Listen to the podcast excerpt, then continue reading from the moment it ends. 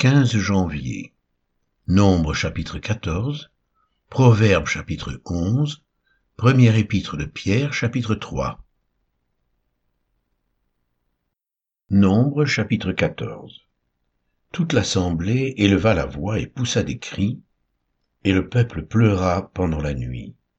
Tous les enfants d'Israël murmurèrent contre Moïse et Aaron, et toute l'assemblée leur dit, Que ne sommes-nous morts dans le pays d'Égypte? Ou que ne sommes-nous morts dans ce désert? Pourquoi l'Éternel nous fait-il aller dans ce pays où nous tomberons par l'épée, où nos femmes et nos petits-enfants deviendront une proie? Ne vaut-il pas mieux pour nous retourner en Égypte? Et ils se dirent l'un à l'autre, Nommons un chef et retournons en Égypte.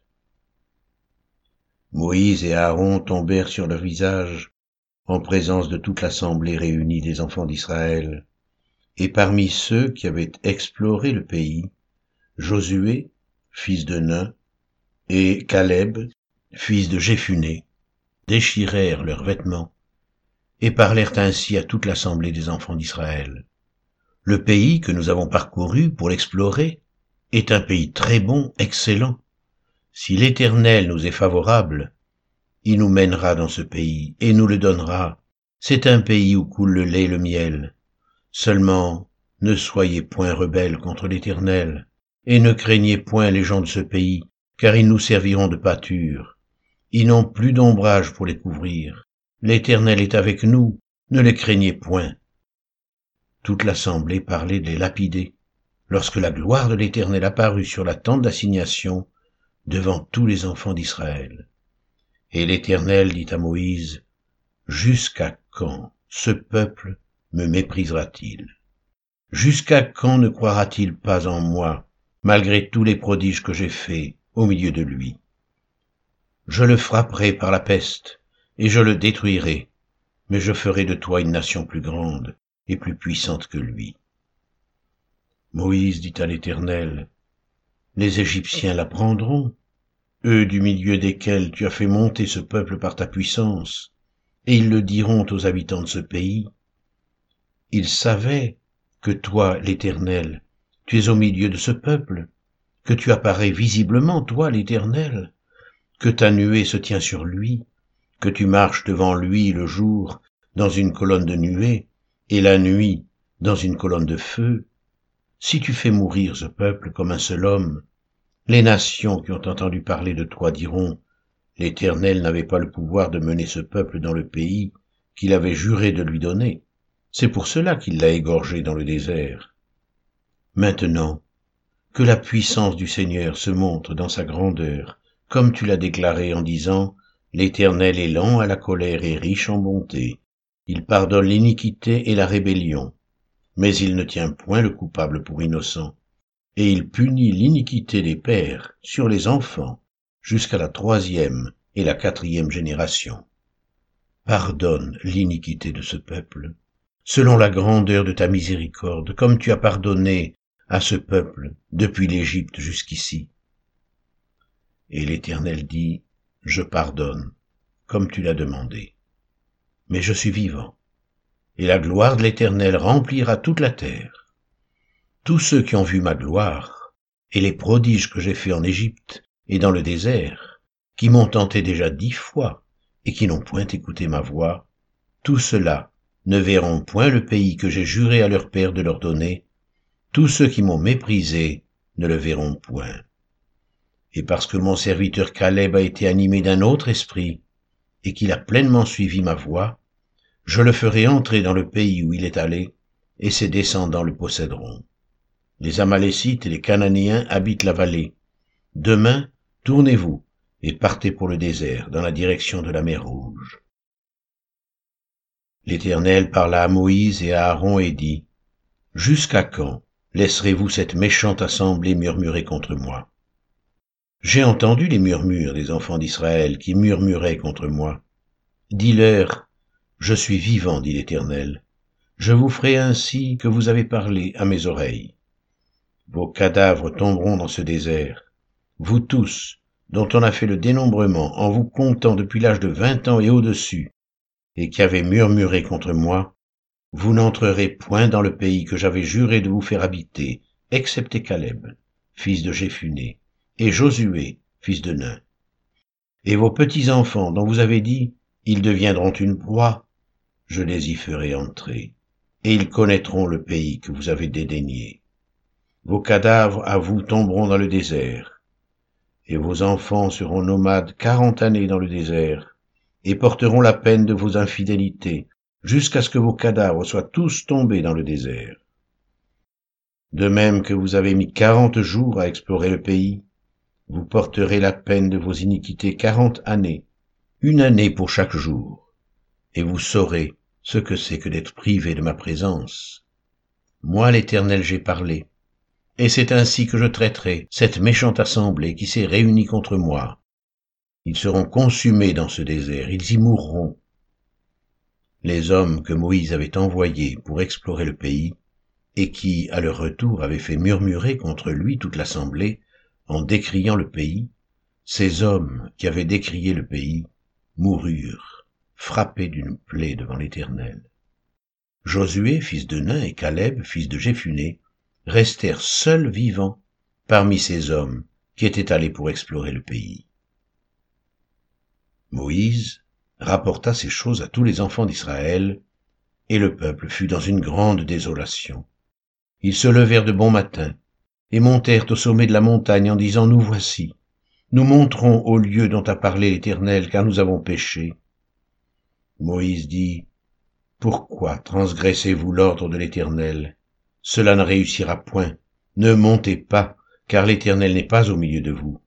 Ne vous faites pas battre par vos ennemis, car les Amalécites et les Cananéens sont là devant vous, et vous tomberez par l'épée, parce que vous vous êtes détournés de l'Éternel, l'Éternel ne sera point avec vous. Ils s'obstinèrent à monter au sommet de la montagne, mais l'arche de l'alliance et Moïse ne sortirent point du milieu du camp. Alors descendirent les Amalécites et les Cananéens qui habitaient cette montagne. Ils les bâtirent et les taillèrent en pièces jusqu'à Horma.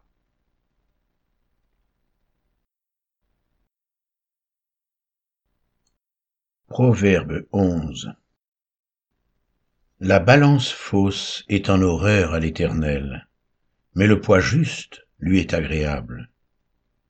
Quand vient l'orgueil, vient aussi l'ignominie, mais la sagesse est avec les humbles. L'intégrité des hommes droits les dirige, mais les détours des perfides causent leur ruine. Au jour de la colère, la richesse ne sert à rien, mais la justice délivre de la mort la justice de l'homme intègre aplanit sa voix, mais le méchant tombe par sa méchanceté. La justice des hommes droits les délivre, mais les méchants sont pris par leur malice.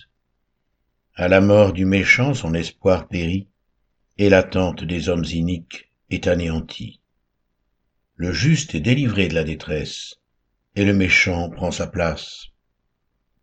Par sa bouche l'impie perd son prochain, mais les justes sont délivrés par la science. Quand les justes sont heureux, la ville est dans la joie, et quand les méchants périssent, on pousse des cris d'allégresse. La ville s'élève par la bénédiction des hommes droits, mais elle est renversée par la bouche des méchants. Celui qui méprise son prochain est dépourvu de sens, mais l'homme qui a de l'intelligence se tait. Celui qui répand la calomnie dévoile les secrets, mais celui qui a l'esprit fidèle les garde.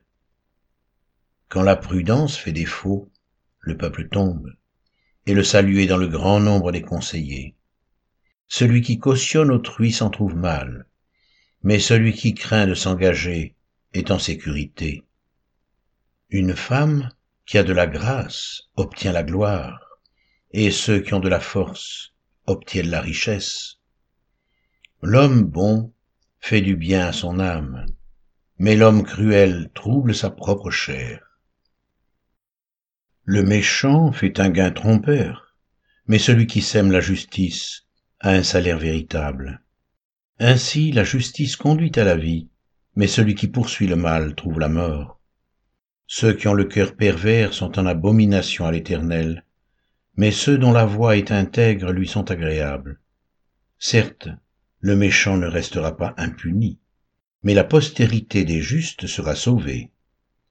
Un anneau d'or au nez d'un pourceau, c'est une femme belle et dépourvue de sens. Le désir des justes, c'est seulement le bien. L'attente des méchants, c'est la fureur. Tel qui donne libéralement devient plus riche, et tel qui épargne à l'excès ne fait que s'appauvrir. L'âme bienfaisante sera rassasiée, et celui qui arrose sera lui-même arrosé. Celui qui retient le blé est maudit du peuple, mais la bénédiction est sur la tête de celui qui le vend. Celui qui recherche le bien s'attire de la faveur, mais celui qui poursuit le mal en est atteint. Celui qui se confie dans ses richesses tombera, mais les justes verdiront comme le feuillage. Celui qui trouble sa maison héritera du vent, et l'insensé sera esclave de l'homme sage. Le fruit du juste est un arbre de vie, et celui qui gagne des âmes est sage. Voici, le juste reçoit sur la terre une rétribution, combien plus le méchant et le pécheur.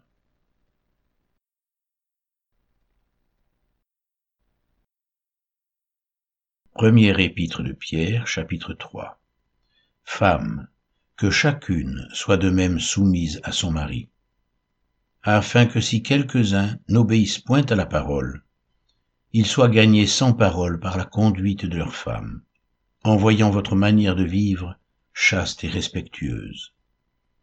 Ayez non cette parure extérieure, qui consiste dans les cheveux tressés, les ornements d'or, ou les habits qu'on revêt, mais la parure intérieure est cachée dans le cœur, la pureté incorruptible d'un esprit doux et paisible, qui est d'un grand prix devant Dieu. Ainsi se paraient autrefois les saintes femmes qui espéraient en Dieu, soumises à leur mari, comme Sarah, qui obéissait à Abraham et l'appelait son Seigneur. C'est d'elle que vous êtes devenues les filles, en faisant ce qui est bien, sans vous laisser troubler par aucune crainte.